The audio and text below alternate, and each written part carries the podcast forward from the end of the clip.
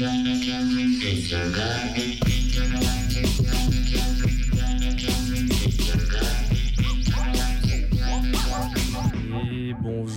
Toutes et à tous, vous êtes sur Radio Canus 102.2, la plus rebelle des radios. Hop là, la musique qui se lance tout seul, un classique.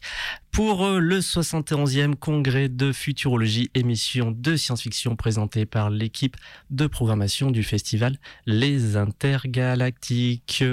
Et cette semaine, ma foi, il va se passer plein de choses parce que effectivement, nous sommes à quelques jours du célèbre Halloween, ce qui pour l'association qui porte les intergalactiques, un peu notre Noël à nous, on va dire.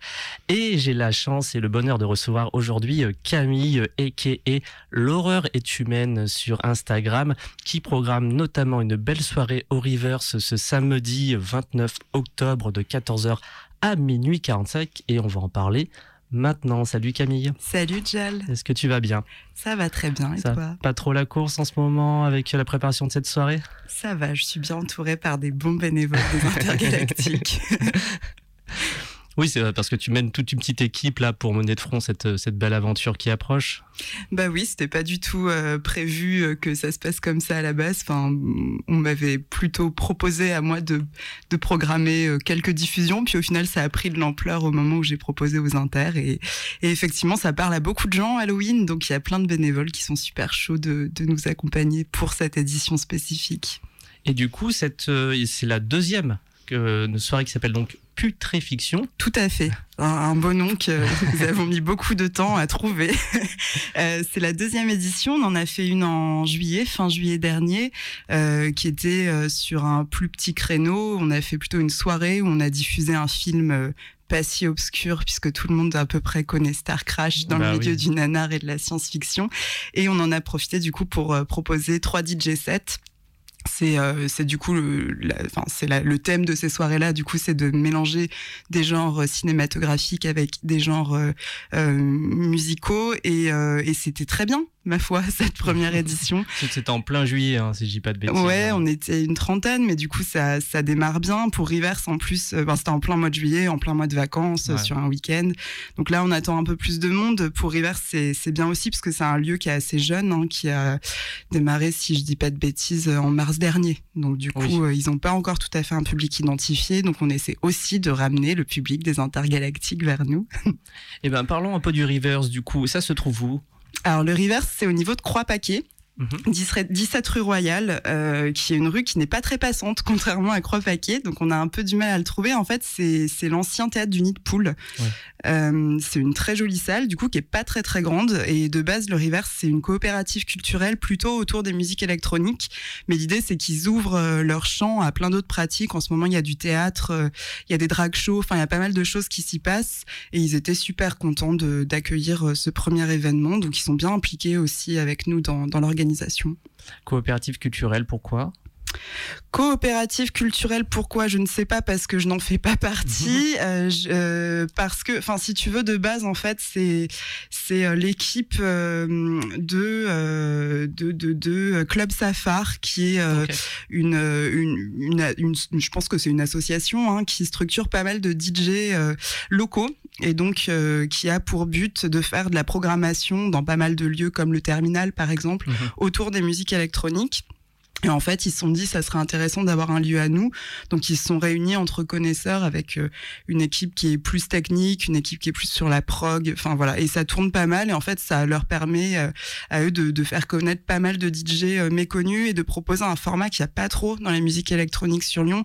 C'est un format qui commence tôt et qui finit pas tard. Donc, on n'est vraiment pas en mode gros, gros club. Ça change un peu.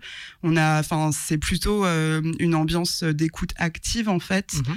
Euh, ce qui permet euh, d'avoir euh, peut-être un plus large panel de musique électronique euh, que les musiques de club euh, qu'on a l'habitude d'entendre un peu plus comme des lieux comme le Terminal par exemple tu vois. Il y a aussi un disquaire à l'intérieur de cette euh, Oui. coopérative culturelle, le Reverse. à qui je dois euh, ces soirées d'ailleurs parce que c'est c'est lui en fait qui qui a proposé de faire des des, des diffusions euh, au Reverse Alors Lloyd, euh, son pseudonyme de DJ, c'est enfin de DJ, oui, et de disquaire, c'est Dr Lloyd. Il a effectivement un lieu dans le reverse, donc une mezzanine où il propose énormément euh, de disques plutôt axés musique électronique, mais pas seulement, en tout cas assez référencés. C'est un super disquaire qui nous avait accompagnés aux Intergalactiques sur la brocante des Intergalactiques l'année dernière. Et lui, ce qui est intéressant, c'est que il, il, écoute énormément les, les personnes et donc il arrive en fait à faire des choix assez ciblé en fonction de ce que tu lui racontes. C'est un peu ça qu'on attend d'un bon disquaire.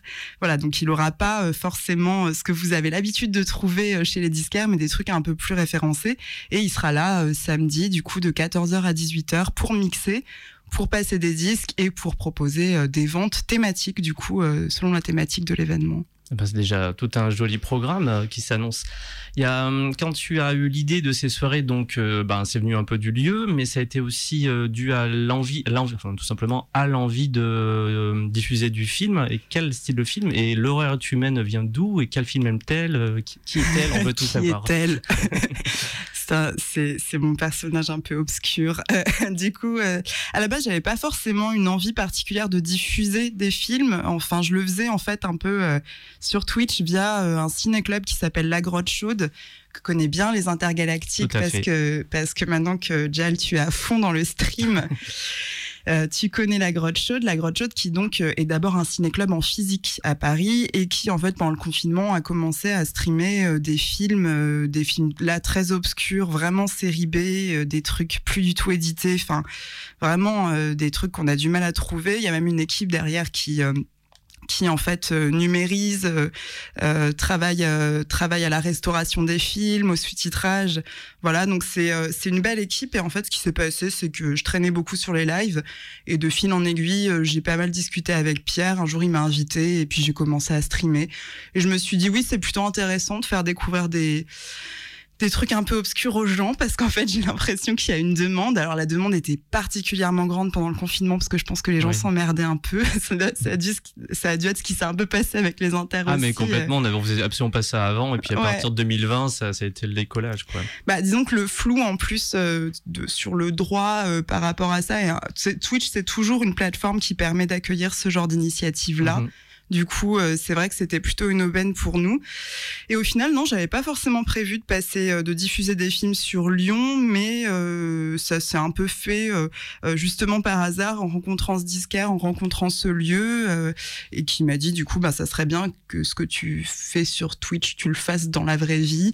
après, ce que je diffuse, ça dépend. Là, j'essaie plutôt j'allais dire de ratisser large. Enfin, je vais pas passer un truc comme Ganjasaurus Rex, un espèce de kaiju à l'américaine qui est obsédé par la bœuf. Euh, je me dis bon là, j'essaie quand même d'y aller mollo sur les nanars parce que après, faut aussi qu'on ait un public euh, réceptif et pour le moment, on a un peu du mal à le trouver, même si je doute pas que les gens des inters seraient intéressés. Mais voilà, entre le festival et ce qu'on fait à côté, on brasse pas, c'est normal, le même public. Du coup, il y a, y a, aussi cette idée de, de commencer un peu tranquille et puis de voir si ça prend. Et à partir de là, peut-être qu'on pourra aller vers des choses un peu plus obscures, quoi. Pour le moment, ça reste des films assez bon enfant. Euh, moi, je suis quand même très, très baignée dans l'horreur des années 80 et la science-fiction des années 80-90. Euh, particulier, alors pas forcément des choses très nanardesques, hein, euh, particulièrement des comédies horrifiques quand même. Mhm. Les gens font parfois pas trop la différence entre les deux, mais il y en a une énorme, c'est que l'un n'est pas volontaire et l'autre aussi. Mais on surfe plutôt sur des genres qui sont euh, rigolos, en tout cas. Euh, qui sont qui, qui peuvent qui peuvent être drôles mais qui peuvent aussi être très angoissants. Et je trouve que c'est ça euh, la grande force de ces films là c'est que il y a un côté très glauque notamment dans le body horror ce qui est moi ce qui m'intéresse le plus. Euh, il y a un côté très glauque il y a des gens qui sont qui sont vraiment très dérangés par ça alors qu'il y a un côté aussi très humoristique. Du coup on surfe un peu sur euh, sur différents registres émotionnels qui qui sont intéressants et c'est vrai que ça revient en ce moment au cinéma aussi ce, ce genre de de, de films films qui mélangent un peu les genres. donc, je pense qu'en plus, c'est assez à la mode, tu vois. Et donc, parallèlement à ce que tu fais, ce que tu faisais, ce que tu fais pour la pour la grotte chaude cette soirée, tu as donc le fameux compte Instagram qui porte donc ton pseudonyme. Est-ce que tu peux en dire un peu plus? Oui, alors sur l'horreur, donc l'horreur est humaine est née aussi du confinement. Hein. en fait, j'ai accumulé enfin, je regardais plein de films de genre avec mon copain à ce moment-là, et je me suis dit, bon, ça serait intéressant d'avoir un espèce de petit euh, cabinet de curiosité euh, de ce qu'on a vu, de ce qu'on a aimé. Et en fait, euh, ça a vite pris. J'ai rencontré pas mal de gens virtuels, parfois des gens qui sont devenus bien réels pour moi d'ailleurs. Et, de fil en aiguille, j'ai intégré aussi des musiques assez référencées science-fiction horreur plutôt de la même époque, hein, 80-90. Et un jour, j'ai décidé de mettre une musique sur euh, un extrait, sur une scène d'une série qui s'appelle UFO, que mhm. tu dois bien connaître, euh, qui est une série de, de science-fiction des années 60 où, euh, en gros, les meufs ont des, ont des perruques fuchsia et des bodys à paillettes. Et je me suis dit, non, mais attends, mais que, quoi de mieux que l'italo disco pour aller là-dessus? Et, en fait, c'est à ce moment-là qu'a commencé ce concept qui a plutôt bien pris de faire des fausses BO sur des scènes de films euh, obscurs. Euh, et, euh, et, du coup, je mêle en fait euh, mes univers cinématographiques qui sont plutôt horrifiques ou de science-fiction horrifique et euh, mes univers musicaux qui là sont un peu plus vastes mais qui restent un peu euh, là-dedans. On est sur de la space disco, de l'EBM, de la de la techno pardon assez dark, euh, de l'indus, enfin tu vois des musiques de la même époque mais qui n'apparaissent pas forcément dans les BO de films hein, et qui souvent d'ailleurs rendent certaines scènes plus qualitatives quand on met des bonnes musiques dessus. voilà pour mon compte Instagram. Et, euh, Il se passe quoi dessus concrètement? En tout cas, tu postes quel genre de choses sur le compte bah, euh C'est ça, en fait. Du coup, je poste des. Alors, je poste sous forme de triptyque. Oui, c'est ça. Ouais, c'est ça. En fait, je vais choisir une thématique euh, un peu pétée. Donc, par exemple, les pizzas dans les films d'horreur. Et, euh, et, du coup, je vais choisir trois scènes avec des pizzas. Euh, par exemple, euh, Freddy 3, où il y a une scène de, pizza absolument ignoble où des petites têtes remplacent les olives. Et euh, dessus, je vais mettre des, des, des, des musiques, alors soit qui sont vraiment dans le thème, soit qui sont complètement décalées. Ça m'est arrivé de faire un triptyque sur Hellraiser où je mettais de la funk française chez Brand des années 80 et bizarrement ça colle très bien, tu vois. Et en fait, la, la, fin, le principe du compte, c'est ça, c'est vraiment de, de, de, poster des, des triptyques. Le plus récent que j'ai fait, c'est sur des... Ça me demande toujours un peu de recherche. Hein. Là, c'était sur des, des, faux prédateurs dans les années 80-90. Il y en a au moins une vingtaine de films avec des faux prédateurs, donc il a fallu faire une sélection. Euh, voilà, puis des fois, tu vois, c'est sur des des effets spéciaux que je recroise dans certains films. Par exemple, récemment, bon, la plupart des gens ont vu Titane avec cette plaque de métal dans la tête. Et ben, il se trouve que c'est quelque chose qui existait beaucoup dans les années 80. Donc, je suis allée ressortir trois films avec exactement la même chose, le même principe, des énormes plaques de métal dans la tête. Euh, T'as par exemple euh, Massacre à la tronçonneuse 2 qui utilise ce principe. Euh, le but, c'est de, enfin, c'est ça en fait, c'est de, c'est d'essayer de, de, de faire ressortir des esthétiques particulières, quoi. Des fois, c'est des ambiances. Il y a un petit côté expérimental aussi, euh, expérimentation, image, son, euh, voir ce que ça peut donner et, euh, s'amuser avec, hein, tout simplement. C'est ça, oui. Bah, c'est cette idée d'esthétique en fait, c'est de croiser les genres et d'arriver à faire des ponts qui sont pas forcément évidents dans la tête des gens entre des univers ciné et des univers musicaux, alors quand même qu'il y a une grosse partie, notamment des musiques électroniques, qui sont très référencées et qui qui emprunte beaucoup euh, à, ces, à ces genres horrifiques de science-fiction, littéraire ou cinématographique. Du coup, l'idée, c'était aussi de, de, de, proposer quelque chose d'un peu euh, euh transgénérique, quoi, si tu veux, mhm. quelque chose qui, qui, qui arrive à, à, à, faire le à faire des ponts et du coup au-delà de faire découvrir des, des, des films ce qui m'intéresse c'est effectivement plutôt de faire découvrir des esthétiques euh, et, et d'encourager les gens du coup à aller euh, fouiller ouais à aller fouiller. Oui, tu avais, je me souviens, un sujet intéressant, je trouve. Tu avais fait un message il y a quelques semaines, moi, sur les diggers. Ouais. Euh, Est-ce que tu peux dire, alors du coup, j'avais été un peu interpellé parce que je connaissais pas du tout le concept, enfin, mm. et, etc. Est-ce que tu peux dire un petit mot dessus? Ouais. Alors du coup, euh, ça croise un peu euh, mon métier dans la vie, parce que moi de base, je suis archiviste en fait autour d'archives sonores, donc plutôt autour des musiques traditionnelles, musique du monde. Enfin musique traditionnelle du monde du coup, et, euh, c'est un milieu où on croise beaucoup de diggers, c'est-à-dire beaucoup de gens en fait, les diggers c'est des formes de collectionneurs, on pourrait dire, qui vont essayer de chercher la pépite ça peut être euh, chercher la, pépite dans les bacs de disquaires, euh, dans les brocantes euh, ou dans les archives justement. Et c'est alors moi je me revendique pas du tout comme digueuse, mhm. tout simplement parce que déjà je, enfin le, le, le, digger souvent ce qu'il va faire c'est qu'il va aller chercher du support physique pour le numériser, le mettre à disposition ou même euh, se faire de la thune dessus, hein, euh, par exemple euh, en réinterprétant, en samplant des morceaux. Enfin voilà, il y a aussi une dynamique économique hein, derrière le, le, les pratiques du digging, dont je rentrais pas forcément dedans, mais en tout cas voilà, c'est pas juste un milieu de collectionneurs, hein, il y a tout un système économique derrière ça.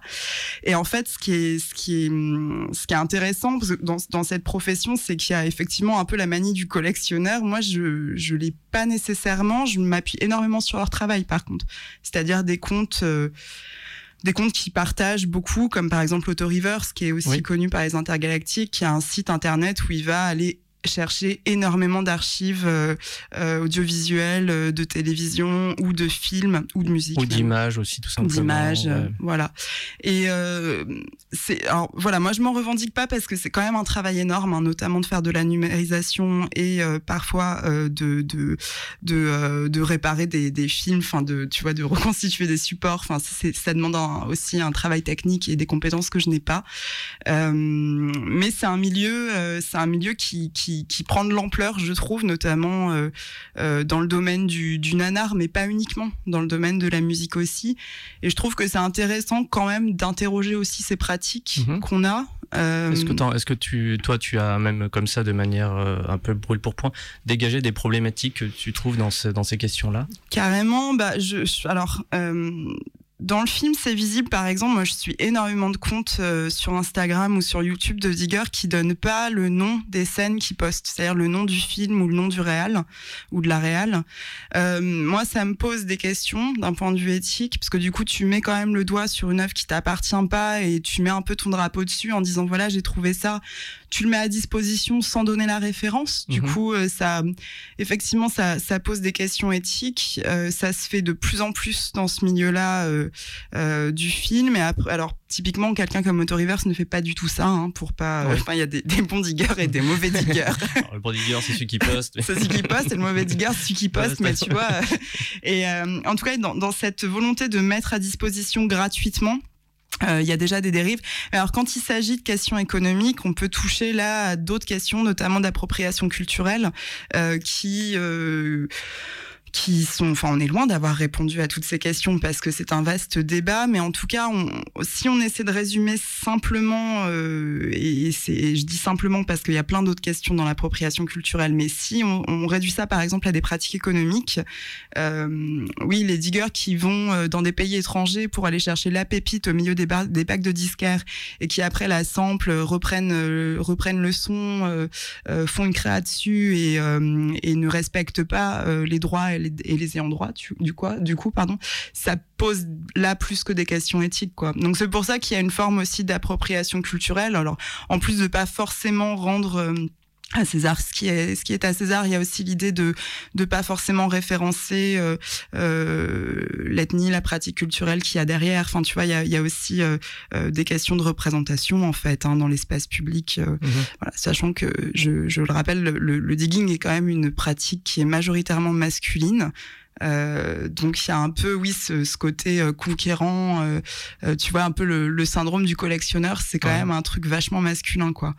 c'est toujours un peu bizarre. Enfin, c'est pour ça que moi, ça me donne pas spécialement envie d'atterrir là-dedans et d'être représenté là-dedans. C'est, j'estime que c'est pas tout à fait ça que je fais non plus, quoi. Ça doit être. J'ai le sentiment aussi que ça, ces retours par, c'est lié. Enfin, les retours que tu fais notamment par rapport à la présentation de sources, etc. C'est aussi lié à ton métier oui. qui, qui, qui veut, enfin, si je dis pas de bêtises, hein, je, je, je le connais pas non plus plus que ça, mais qui forcément source et euh, répertorie les euh, d'où ça vient, comment ça vient, et etc. Quoi. Oui, oui, c'est ça. Il y a, il y a un, enfin, j'ai effectivement une déformation professionnelle qui fait que euh, je m'intéresse particulièrement à la question des droits, sans pour autant je les respecte pas. Hein, quand je poste des trucs, euh, normalement j'ai pas le droit de les poster comme ça, mais j'estime qu'il y a une limite aussi, c'est-à-dire qu'il y a une limite entre ne rien diffuser et dans ce cas-là là, on valorise plus rien, même tu vois dans l'univers du ciné, et on s'en tient finalement aux œuvres les plus connues ou alors les œuvres pour lesquelles on a les droits. Donc du coup, euh, quand on n'a pas de thune, euh, rien du tout.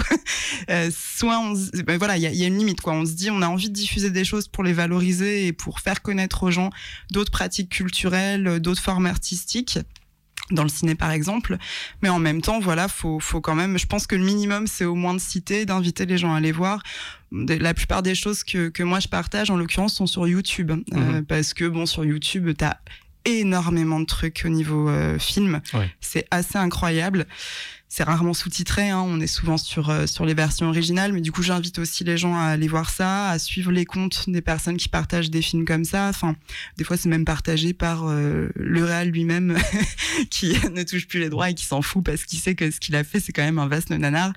On va dire quand même que dans l'univers des nanars, la question des droits elle est pas non plus fondamentale dans le sens où il n'y a pas grand-chose qui vont aller chercher ça. Tu oui, vois. parfois même les, les, gens qui ont oublié qu'ils avaient fait ce film il y a 40 ans. c'est ça, des fois tu as même du mal à retrouver les équipes. Quoi Donc, euh, mais voilà, je pense qu'il y a un minimum quand même. Et puis au moins par rapport au public, je trouve que c'est quand même normal de donner euh, le nom euh, du réal ou de la réalisatrice, quoi.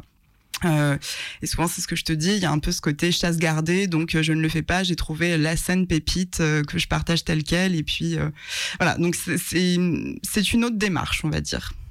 Ok. Eh ben, écoute, je te propose de passer au, au gros de, de, cette discussion, c'est-à-dire la soirée qui arrive euh, oui. samedi prochain. Tu as aussi préparé quelques petits sons, je le, je le dis à l'antenne. Si jamais tu veux en passer un moment, tu, tu, tu me dis. Hein, J'ai la petite playlist toute prête devant moi, donc il n'y a aucun souci. Trop bien. Eh ben, écoute, on peut, on peut, on peut présenter rapidement la programmation de Putréfiction de samedi, et puis après, si tu veux, tu pourras passer le teaser qui a été euh, du coup euh, fait euh, par 2080. Tout à fait. Eh ben, écoute, eh ben, je pose la question dans ce cas-là. Alors, qu'est-ce qui se passe samedi, Camille? Il se passe plein de trucs. Alors, à partir de 14h jusqu'à 18h, on va accueillir euh, quelques stands, pas beaucoup parce que c'est un petit lieu, mais des stands ultra qualitatifs euh, sur la thématique d'Halloween. Euh, alors, une illustratrice qui s'appelle Zapatrax, qui est aussi tatoueuse et qui est assez connue à Lyon. Un illustrateur qui s'appelle Simon Rateau, qui fait pareil des illustrations horrifiques assez mignonnes, en fait, assez enfantines, mais glauques. Ben, pas du tout dans le même univers que Zapatrax, mais il y a quand même cette idée de, mignon, gentil et horrifique à la fois. Euh, voilà, donc ils vont proposer pas simplement des illustrations, mais aussi des objets du type euh, badge, tarot, euh, tote bag, des choses comme ça. On accueille aussi des bougies. Alors Maple Handcraft Co, c'est elle a une boutique avec Zapatrax dans Lyon qui s'appelle Encre et Cendre et elle fait des bougies euh, euh, qui sont assez ouf au niveau des senteurs. Il y a vraiment, enfin, elle, elle va vraiment chercher des ambiances particulières. Alors l'automne et Halloween, c'est sa période préférée pour ça.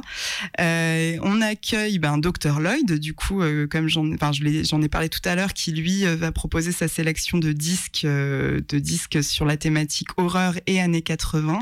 Et enfin, on accueille, et ça c'est très chouette, la librairie à soi, qui est une librairie spécialisée dans les féminisme euh, qui est rue à Lyon 1er et qui euh, qui enfin on a fait en fait euh, avec elle une sélection d'œuvres alors à la fois des romans mais aussi des BD des romans graphiques des tarots des choses comme ça autour justement d'univers horrifique il me semblait que c'était intéressant pour cet événement justement de donner la parole, enfin de, de, de, de, donner à voir en fait et à lire du coup d'autres d'autres approches de l'horreur. Euh, il y aura un peu de science-fiction aussi, mais surtout de l'horreur euh, qui soulève beaucoup de questions au niveau des genres, de la représentation des femmes, des mmh. féminismes entre autres, de l'écologie aussi, hein, ce qui est lié au féminisme. Donc, euh, donc ça, ça donne un peu un angle engagé aussi à cette journée. On est très content de les accueillir. Donc ça, c'est de 14h à 18h. Ça va mixer euh, toute la journée. Il euh, y aura de quoi boire. Enfin voilà, tout le monde est bienvenu. Du coup, il y a de la place. Et à partir de 18h, eh bien, je diffuse une pépite des années 80 dont je tairai le nom. Ah bon? Je tais le nom.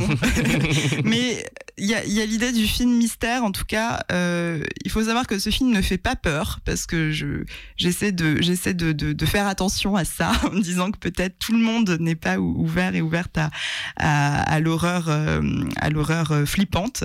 Euh, c'est un film, on va dire très kitsch, mais volontairement kitsch. C'est une comédie euh, horrifique des années 80 qui est relativement connue. Je dis bien relativement connue Mhm. hein, dans, dans le dans l'univers euh, des comédies horrifiques.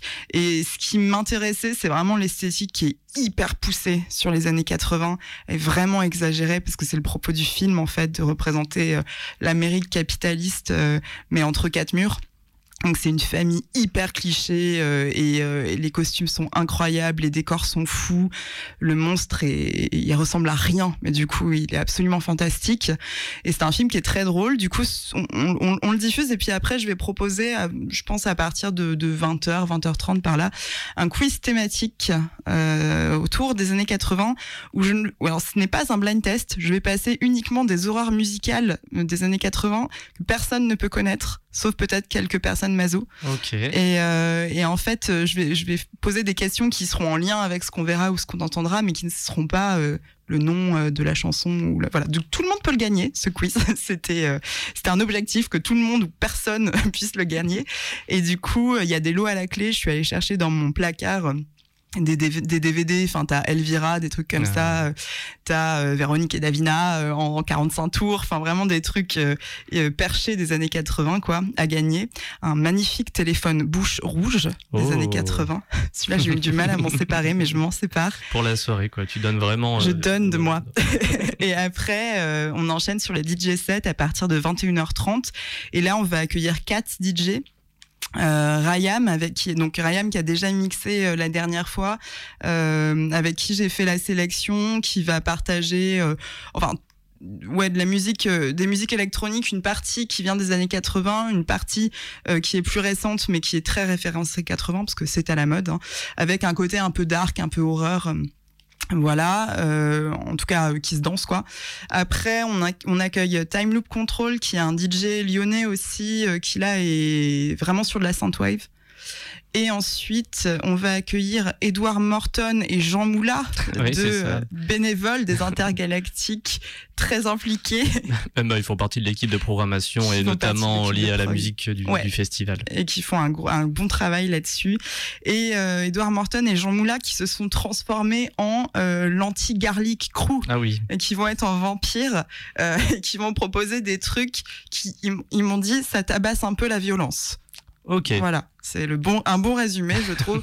ça tabasse un peu la violence et pareil c'est très référencé. Enfin c'est le thème de la soirée, hein, euh, horreur 80. Donc venez déguisé si vous venez, si c'est possible. Si vous êtes trop timide on vous accepte quand même. Voilà, même un serre-tête Mickey on l'accepterait. Euh, des oreilles de chat on les accepterait. Mais en tout cas, euh, moi j'aurais un énorme brushing des années 80 euh, et, une, et une jupe léopard euh, violette fluo. Eh ben, ça, ça promet. Voilà. tu veux passer le teaser de Je 2080 vais complètement passer le Allez. teaser de 2080.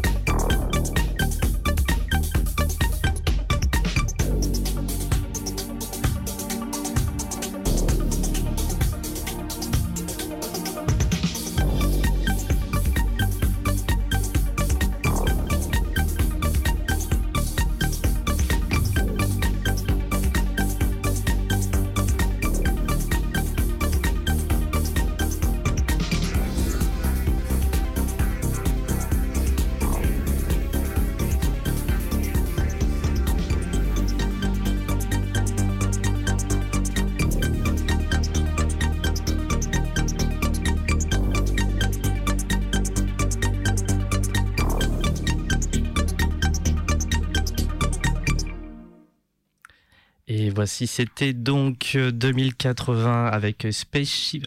Alors, Spaceship Disco Discord. Ouais, disco pop. Ah, Spaceship Disco, Pop. Tout à fait. il a fait, euh, il a fait, oui, une nouvelle version de ce teaser. Il en avait fait une première à la base pour la première édition de Putréfiction.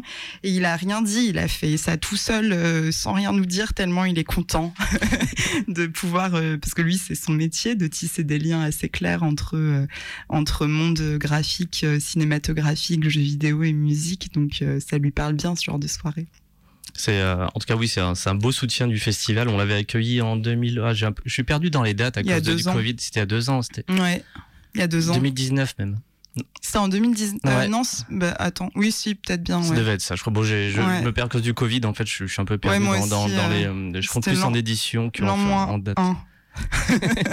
Covid moins un, non, je ne sais plus. Mais oui, en tout cas, il avait fait un super live. Et qu'est-ce qu'on peut dire beau sur 2080 du coup?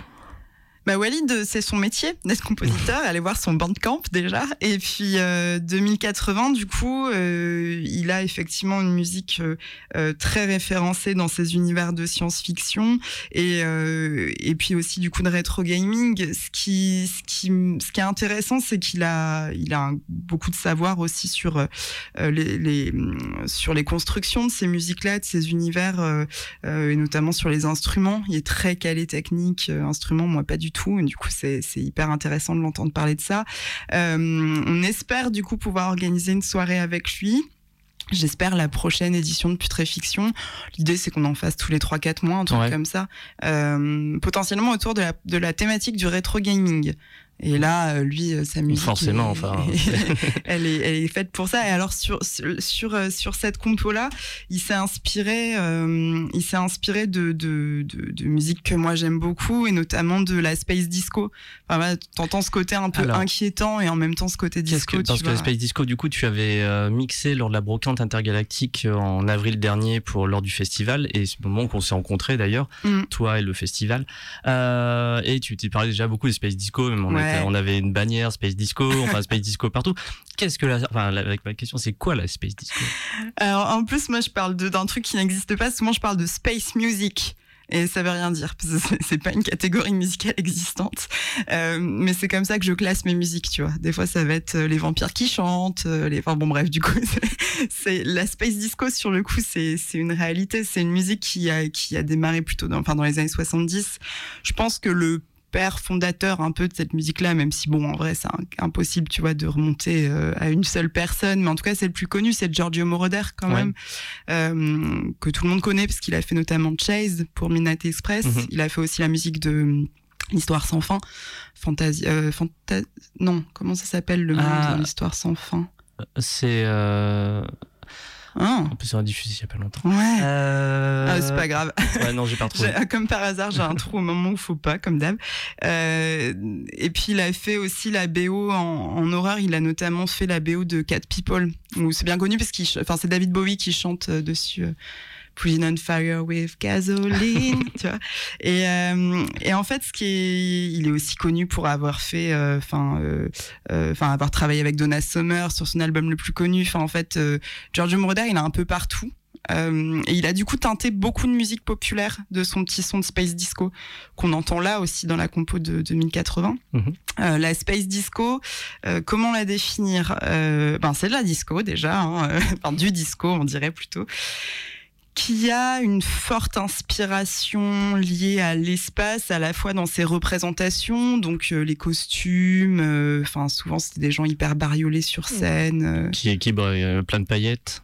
C'est ça, voilà. En fait, c'est une, c'est une représentation hyper utopique de l'espace. On est dans les années 70, donc il y a vraiment euh, cette idée. Euh, on vient, on vient de marcher sur la Lune, a priori. Hein, je, je, si, si. je crois quand même qu'on a marché sur la Lune. Hein.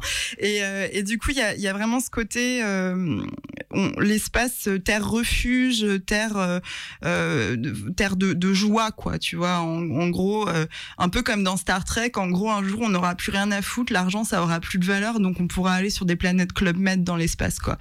Et là où déjà la science-fiction cinématographique de l'époque euh, tapait vachement dans ce registre, alors t'avais UFO, t'avais avais bien sûr euh, Star Trek qui est relativement dark par rapport à d'autres séries, euh, t'avais aussi Buck Rogers où vraiment c'est ce délire de les robots qui te servent des cafés, quoi. Et puis après, youpi, on va faire des grandes fêtes dans l'espace avec d'autres espèces intergalactiques.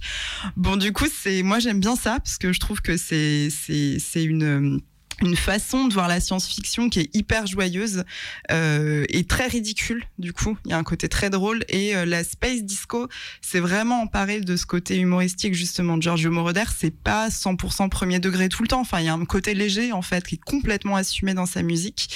Euh, et, ça on le perd un peu après par rapport à l'évolution de la science-fiction en fait hein, à un moment donné, euh, le disco, les paillettes, euh, tout ça dans l'espace, euh, ça a plus trop de sens quand on est en pleine guerre froide, la menace de la bombe, de, la nucléaire. Enfin, tu vois, c'est plus tout à fait d'actualité. Et puis surtout la course à l'armement. Mhm. Et donc on va arriver dans une période dans les années 80 en fait, deuxième moitié des années 80 à peu près, où les représentations sont beaucoup plus dystopiques, beaucoup plus dark, euh, et où la musique évolue avec. C'est-à-dire que c'est euh, l'électro, bah, Kraftwerk, c'est tout ça aussi. Hein, elle se fait, elle, se fait plus dark quand même. on va même après vers d'autres types de musique. Je pense que j'en ai sélectionné quelques-unes si tu veux en faire écouter tout à l'heure, mais des musiques beaucoup plus industrielles, quoi. Si tu veux, on peut essayer de, enfin, ça va être un Alors, raccourci une énorme. Question, mais, pour est-ce que la musique de la soupe aux choux, c'est de la Oui, complètement. non, je pense que c'est peut-être pas du disco, mais c'est de la space music, oui, oui. Bah oui, carrément, carrément. Ça a même fait, je pense, contribuer à faire connaître ce concept ah de space music. etc. Une des premières compositions euh, synthé de l'histoire du cinéma français. Euh. Ce qu'il faut, alors, ce qu'il faut savoir en plus, c'est que, alors là, oui, la soupe aux choux, euh, c'est c'est directement référencé euh, space music parce qu'effectivement, il y a l'idée de, de l'alien qui vient de l'espace, tout ça, la soucoupe, tout ça. Mais aujourd'hui, il y a même des musiques qu'on écouterait de l'époque où on pourrait se dire c'est de la space music alors qu'elles n'ont pas du tout été pensées comme ça. Mais en fait, les sonorités, notamment des synthétiseurs de ces années-là, nous ont tellement marqué que euh, on va faire des raccourcis. Euh, ben, il y a des images qui collent à certains instruments, quoi. Euh, c'est pour ça d'ailleurs qu'aujourd'hui, bah, quelqu'un comme, comme 2080, là par exemple, cette compo qu'il a fait pour le teaser, c'est des, des, quasiment que des synthés des années 70, mhm. parce qu'il y a des sonorités qu'on retrouverait pas aujourd'hui et qui nous évoquent en fait cette vision-là de l'espace. Et ça, je trouve que c'est intéressant parce que, tu, tu, pour te donner un exemple un peu con, euh, Jean-Michel Jarre, je suis tombée sur une archive l'autre jour, on lui demandait, euh, une archive euh, télé, on lui demandait, bon, vous faites la musique du futur, et il répondait, ah non, non, moi je fais la musique du présent parce que je travaille avec des instruments du présent, quoi. Mais ils étaient vite catégorisés comme ça, en fait. et en fait, c'est parce que, enfin, il y a, y a quelque chose qui est lié justement au cinéma, c'est qu'à cette époque, c'était tellement peu cher de composer avec des synthés qu'on a, enfin, il y a plein de productions ciné qui justement n'avaient pas beaucoup de thunes, notamment dans le domaine de l'horreur et de la science-fiction, qui ont surutilisé le synthétiseur, ce qui fait que ça colle un peu, euh, à, ça colle un peu à, la peau de ces instruments de cette époque, quoi. Euh, qui, ils ont imagé en fait, ils ont servi à imager, euh, à illustrer pardon des, des images de science-fiction et d'horreur énormément. Là où on n'avait plus besoin d'orchestration, quoi. Euh, et, et c'est pour ça que quelqu'un comme Carpenter a commencé à faire ses propres sons aussi. Hein. Tout à fait. Ça coûté zéro thune. Hein. Et, ce qui est, enfin, ça, je trouve ça intéressant parce que du coup, on, voilà, on prête aussi une, histoire, une image à ces instruments, alors qu'à la base, bon, bah, c'est juste des instruments, euh, des sonorités. On aurait pu complètement en faire autre chose. Euh, mais, mais aujourd'hui, c'est encore une référence commune. C'est encore une référence commune. Euh, on pourrait peut-être écouter justement un son de l'époque qui me semble bien approprié. Alors, j'ai pas sorti Giorgio Moroder, j'ai sorti quelqu'un d'autre euh, euh, qui est très connu aussi à l'époque, qui s'appelle Patrick Coley. Je suis désolée si je prononce pas bien son nom. Euh, et, lui, il est assez connu notamment pour faire un, pour avoir fait un son qui s'appelle Megatron Man, qui est un des, c'est un des pionniers des musiques électroniques. Et donc, vous pouvez écouter Sea Hunt.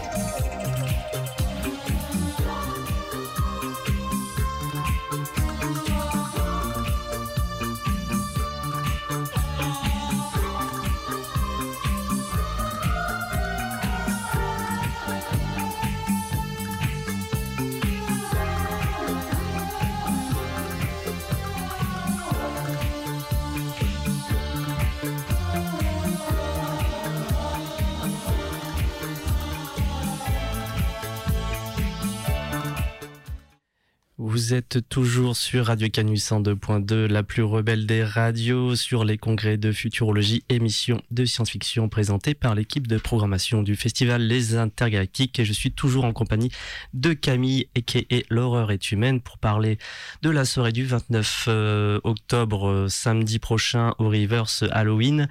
Et là, on vient d'écouter un peu de Space Disco avec des chœurs et des jolis, euh, et des jolis synthés.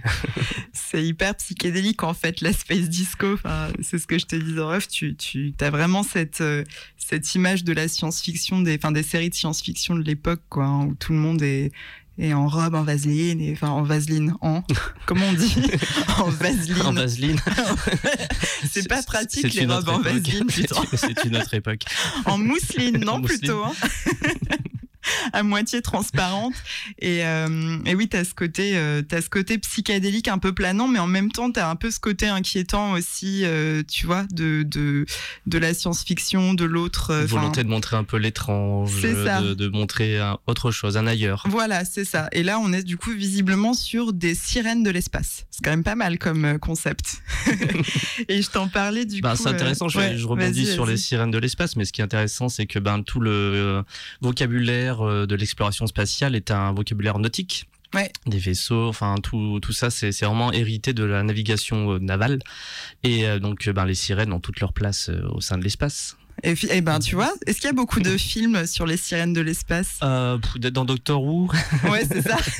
Parce qu'ils ont tout fait, mais. ouais, c'est ça, exactement. Faites un film oh, sur Star les sirènes Trek, de Star Trek aussi, c'est sûr, ils ont dû faire un truc ils ont fait genre. Des sirènes de l'espace, ouais, ouais, Mais bon, ça manque un peu quand même, les sirènes de l'espace. Euh, oui, et du coup, ce qui est, ce qui est assez. Enfin voilà, c'est une musique quand même qui est assez spéciale. Je sais qu'il y a des gens sur la brocante des intergalactiques l'an dernier qui avaient jamais entendu un truc comme ça et qui étaient un peu fascinés parce que euh, quand on baigne un peu dans les musiques électroniques et qu'on essaie d'en faire un peu l'historique, c'est finalement assez connu. Mais, euh, mais globalement, les gens connaissent pas du tout ça, quoi ce qui me permet de rebondir sur autre chose du coup que je te racontais en off aussi, c'est euh, c'est il y a, en ce moment il y a un truc qui revient pas mal, s'appelle la library music, euh, library du coup euh, comme euh, voilà comme ça se prononce, euh, qui est qui qui n'est pas une musique qui était vouée à être éditée et vendue à la base. C'était des compositions qui étaient spécialement faites pour les documentaires radio, télé, justement à pas cher, comme je, ce que je disais tout à l'heure en fait sur le fait que l'utilisation des synthétiseurs ça permettait de faire énormément d'économies.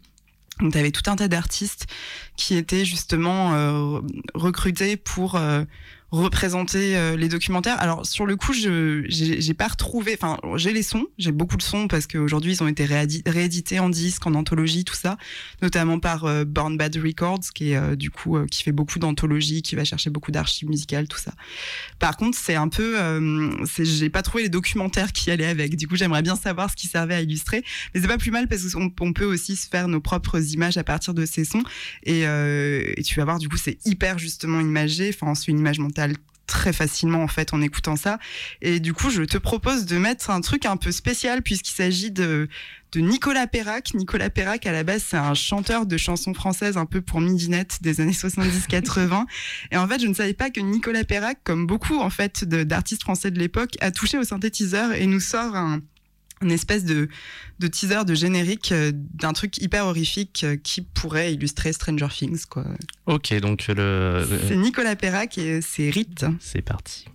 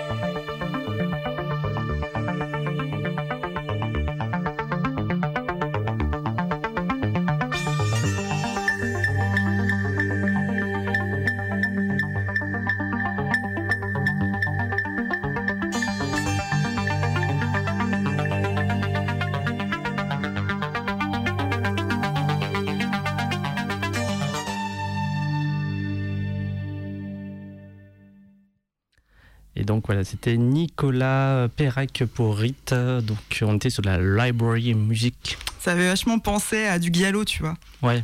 T'as envie de mettre ça sur du gallo, il y a un truc hyper angoissant. Euh, et rétro, là, sur le coup, euh, ça fait presque un peu fin 60, tu vois. Ça pourrait être du. Mince, comment je peux oublier le nom de ce réalisateur? Dario Argento? Ouais, c'est ça, ouais. Bah, ça... Et tu vois, je sais pas exactement à quoi ça a servi, enfin, qu'est-ce que ça a illustré. Et ça qui est intéressant un peu dans ces musiques, c'est ah c'est vachement référencé. Mais... mais elle se trouve où, du coup? Eh ben, donc tu les trouves très facilement euh, sur euh, les plateformes. Euh, enfin, voilà. alors.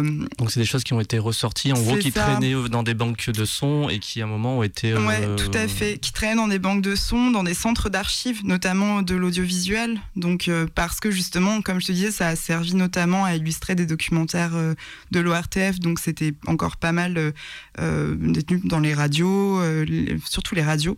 Il y en a eu beaucoup, beaucoup en Allemagne et en Italie aussi. C'est des gros mouvements, mais il y en a eu énormément en France. Mhm. Euh, et, je pense que enfin, c'est compliqué de de, de, lier tous ces mouvements musicaux, mais ce qui est sûr, c'est que ça a eu un énorme impact sur les musiques électroniques actuelles.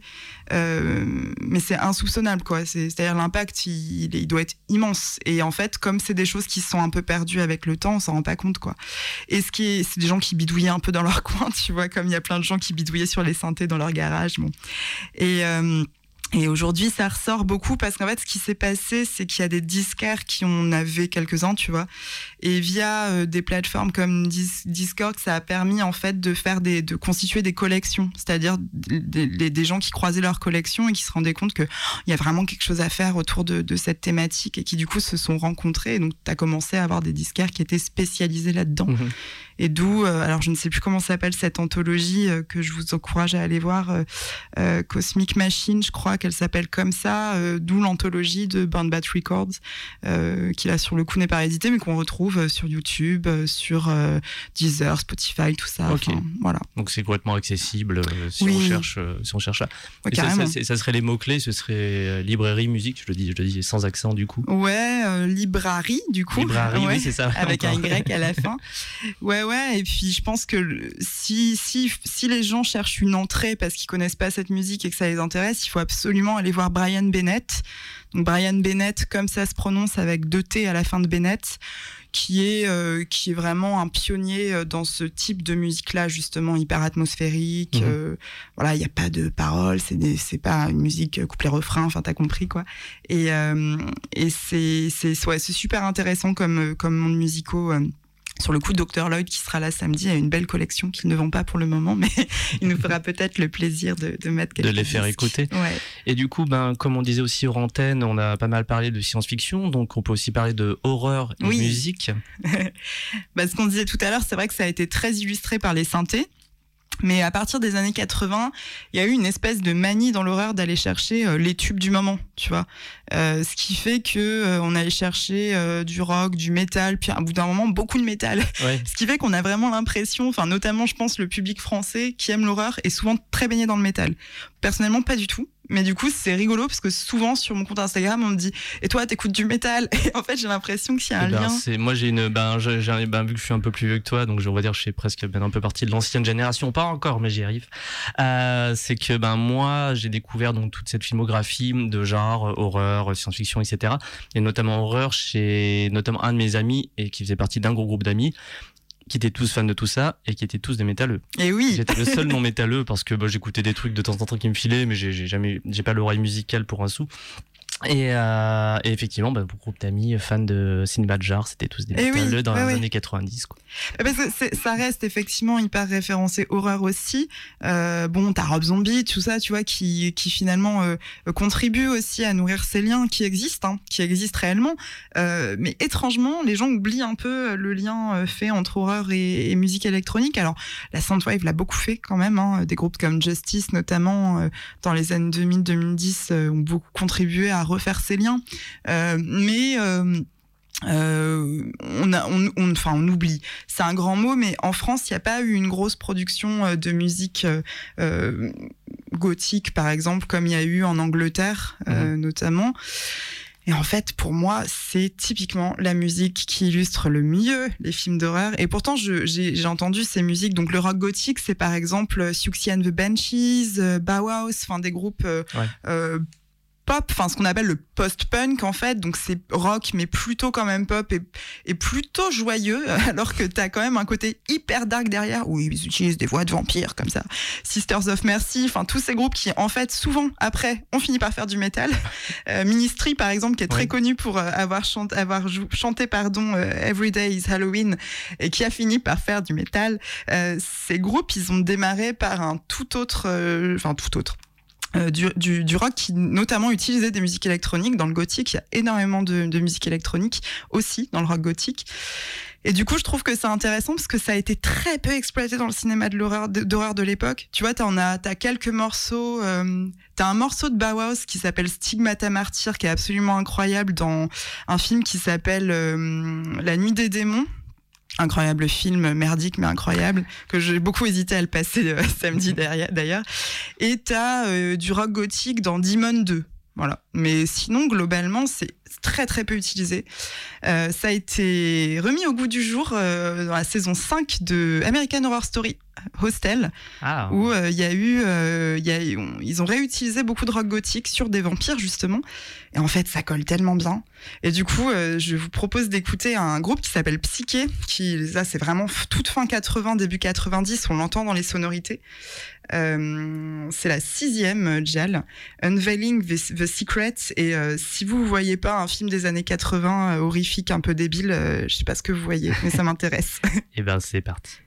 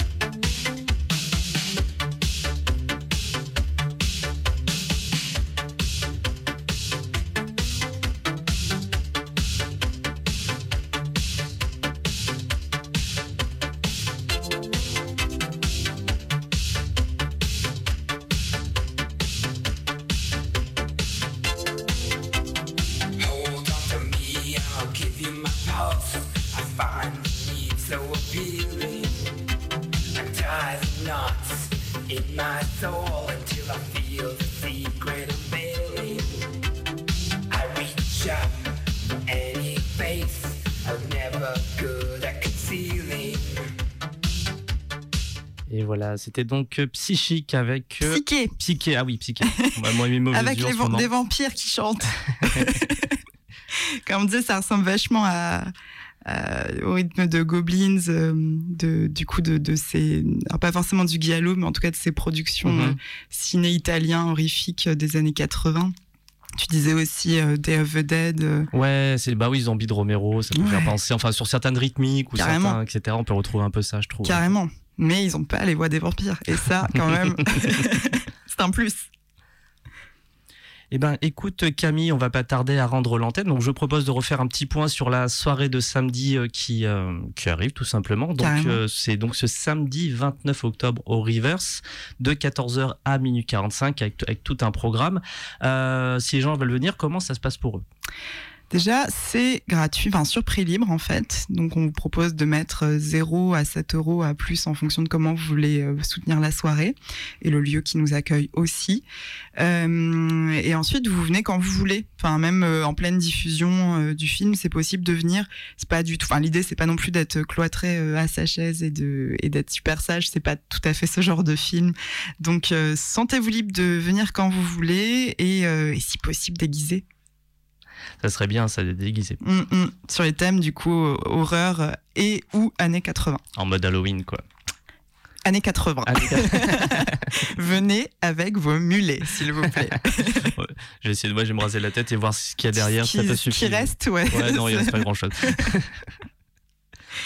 Super. Et après, euh, oui, comme tu le disais, c'est 14. Donc 14-18 heures, on a des stands. Mhm. Entre 18 et 21 heures, il y a le film et un quiz. Et après 21 heures, 21h30, il y a trois DJ sets. donc de la musique, sachant que moi je serai aussi à ce moment-là. Alors c'est on vous, euh, on vous- pour les Lyonnais venez, vous êtes obligés. Pour les non-lyonnais éventuellement qui écouteraient cette radio, qui écouteraient le podcast, euh, je serai sur Twitch aussi pendant ce temps-là. Je prendrai quelques petits moments de la soirée, euh, un peu en direct, etc. Pour, euh, on va dire, prendre l'ambiance. Je sais que la commu Twitch intergalactique trouve l'idée géniale. Trop Quand Je bien. l'ai présenté à l'FAQ euh, de Trop vendredi bien. dernier. J'ai fait tiens, on va faire ça. Et puis ils ont fait ah, trop cool, etc. Ils sont même un peu en demande de ça, en fait. Ah euh, ouais. Qu'on fasse, ouais, qu'on présente un peu ce qui se passe euh, hors les murs. Ils vont tous venir à Lyon. et, euh, et voilà, du coup, on twitchera aussi un peu de, de un peu l'ambiance, etc. Cool. Puis moi, je serai Tu derrière. twitches le film aussi, du coup, tu le stream. Ouais, je streamerai, je pense. Trop bien. Ouais, ouais, ouais, de ouf.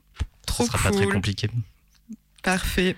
Eh ben super, un énorme merci à toi Camille de- d'être venue euh, cet après-midi Bah, sur toi. à l'antenne de Radio Canu. Merci, Jal. On te retrouve donc samedi au Rivers, samedi 29 octobre de 14h à minuit 45 pour la seule Halloween Party Put- Putréfiction 2. Putréfiction. Putré- Putréfiction 2. euh, et ben merci encore Camille. Merci.